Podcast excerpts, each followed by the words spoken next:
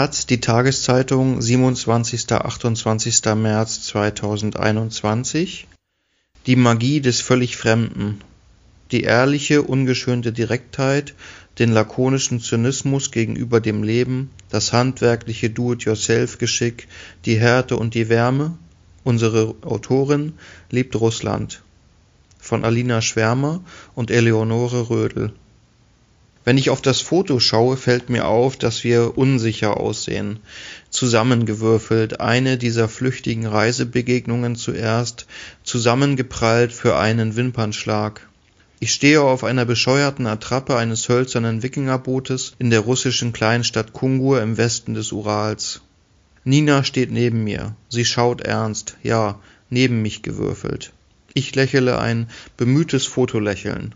Die beiden Schwestern Nina und Mascha sprachen nur Russisch, ich konnte damals so gut wie keines. Es hätte eine Begegnung werden sollen, wie so viele auf Reisen. Magie für ein paar Tage, zufällig eine Erzählung für eine Kolumne, nicht fürs Leben. Es wurde etwas anderes, und ich verliebte mich in ein Land.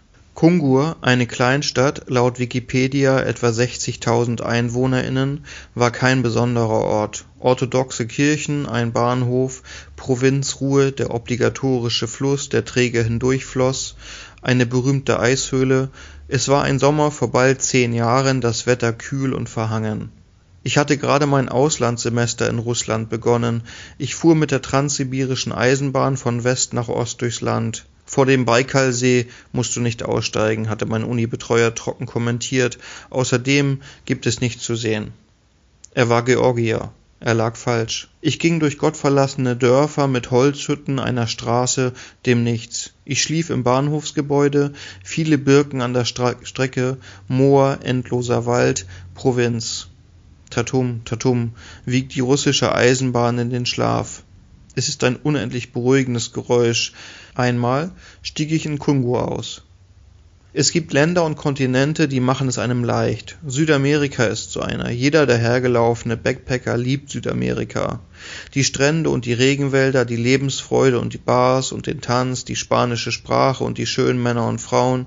Jeder findet es cool, weil es jeder cool zu finden hat. Es ist leicht. Instagrammable. Russland ist schwer zu lieben. Es ist kalt, man braucht ein Visum, es gibt keine Hostels mit Hängematten oder junge Touristinnen in Pluderhosen. Stattdessen reihen sich in den Außenbezirken heruntergekommene Hochhäuser und Minimärkte aneinander.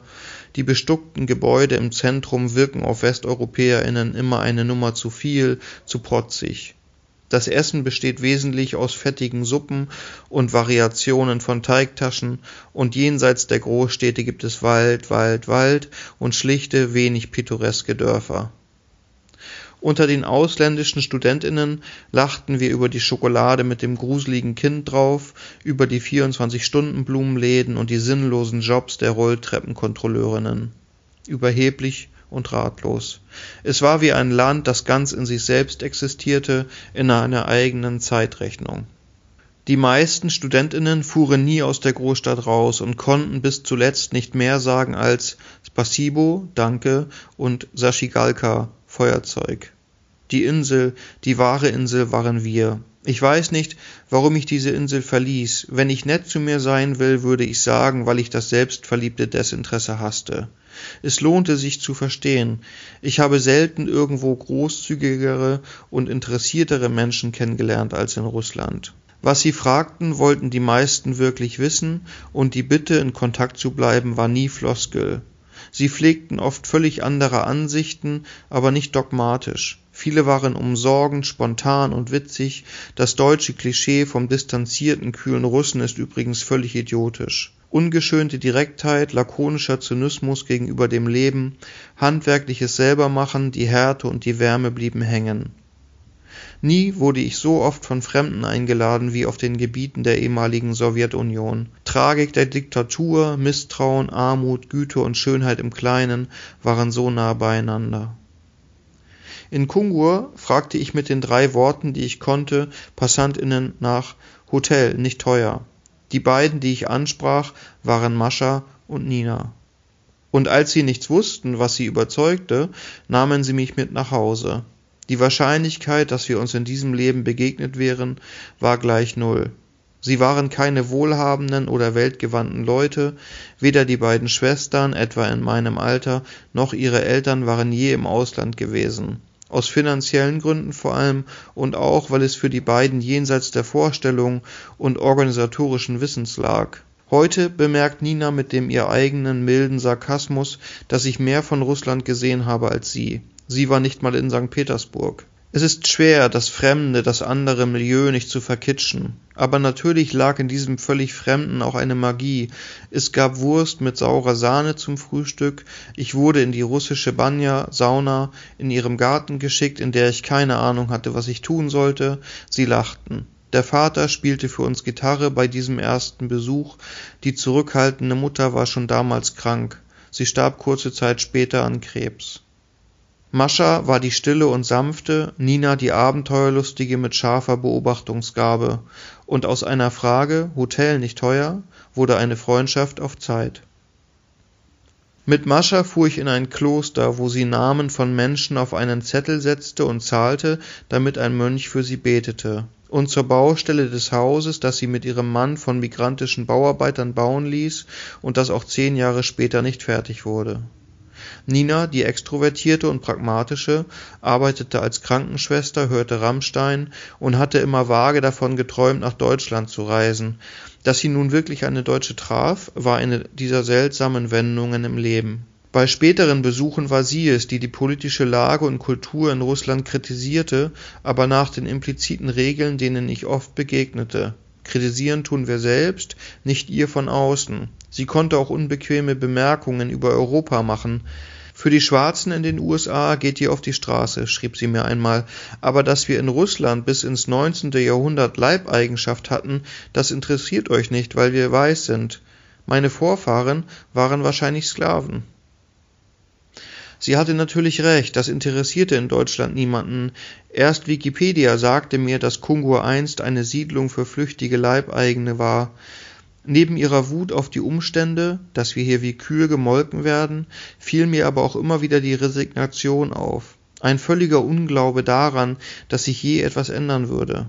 Als Anfang 2021 Tausende für Alexei Nawalny auf die Straße gingen, ging Nina nicht. Ich glaube, dass das nichts bringt, schrieb sie. Ja, das Land leidet unter dem Staat und der Regierung, aber wenn ich ehrlich bin, sehe ich keinen Ausweg. Wir haben gelitten und werden immer leiden, unter jeder Regierung.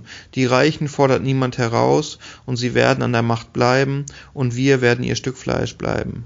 Es sind Konstanten, die im deutschen Mainstream wenig verstanden werden. Ein anderes Mal schreibt sie, ich möchte gern an eine bessere Zukunft glauben, aber einen Machtwechsel gibt es nur mit Blutvergießen und das will niemand. Die Erfahrung der Nachbarländer macht mir Angst. So bleibt alles wie es ist. Nach Hause eingeladen zu werden, ist ein Geschenk auf Reisen und eines, das vor allem dann passiert, wenn man allein reist und dahin geht, wo vorgeblich nichts zu sehen ist.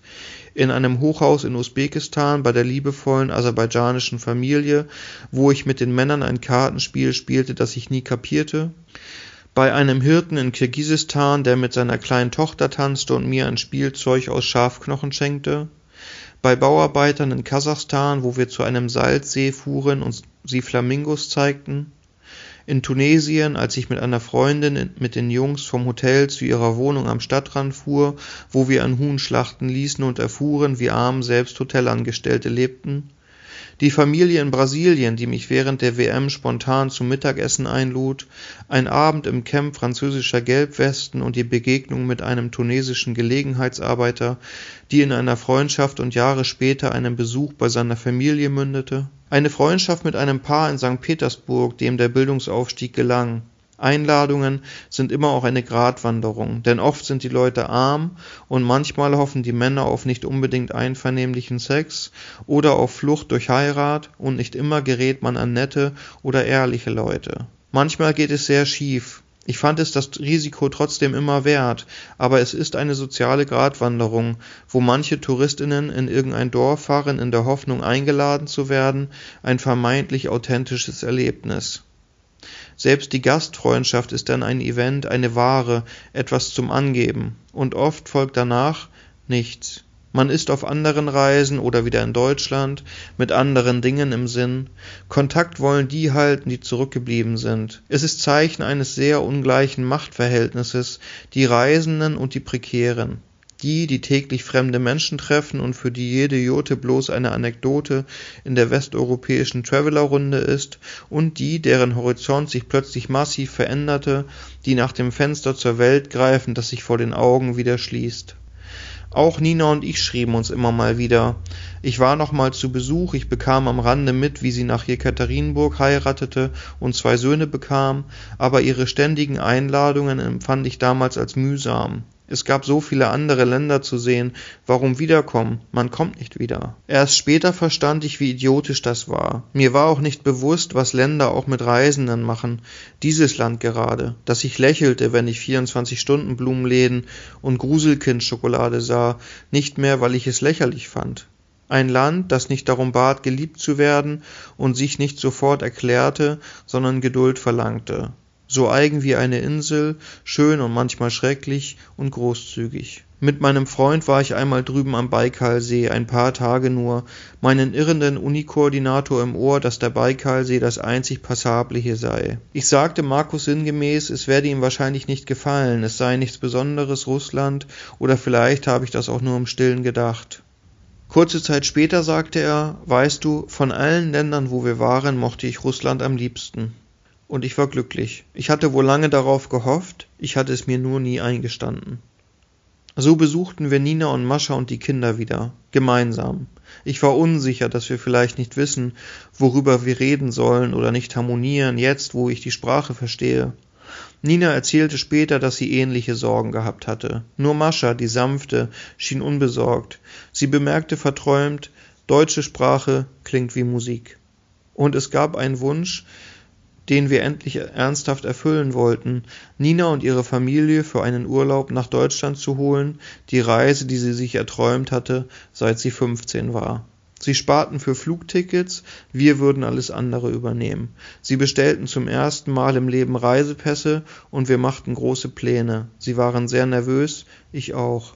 Wir waren jetzt die, die einluden, und zum ersten Mal begriff ich, was es bedeutete, Wartende zu sein, verletzlich in der Hoffnung. Ich würde, schwor ich mir, niemandem mehr vage Besuchsversprechen machen. Dann kam die Pandemie. Ja, wirklich. Ich kann es immer noch nicht glauben, dass wir ausgerechnet 2020 für den Besuch ausgewählt hatten.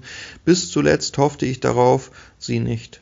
Wenn uns etwas Gutes passieren woll, klappt es nie, schrieb Nina mit einem traurigen Gesicht und einem Smiley.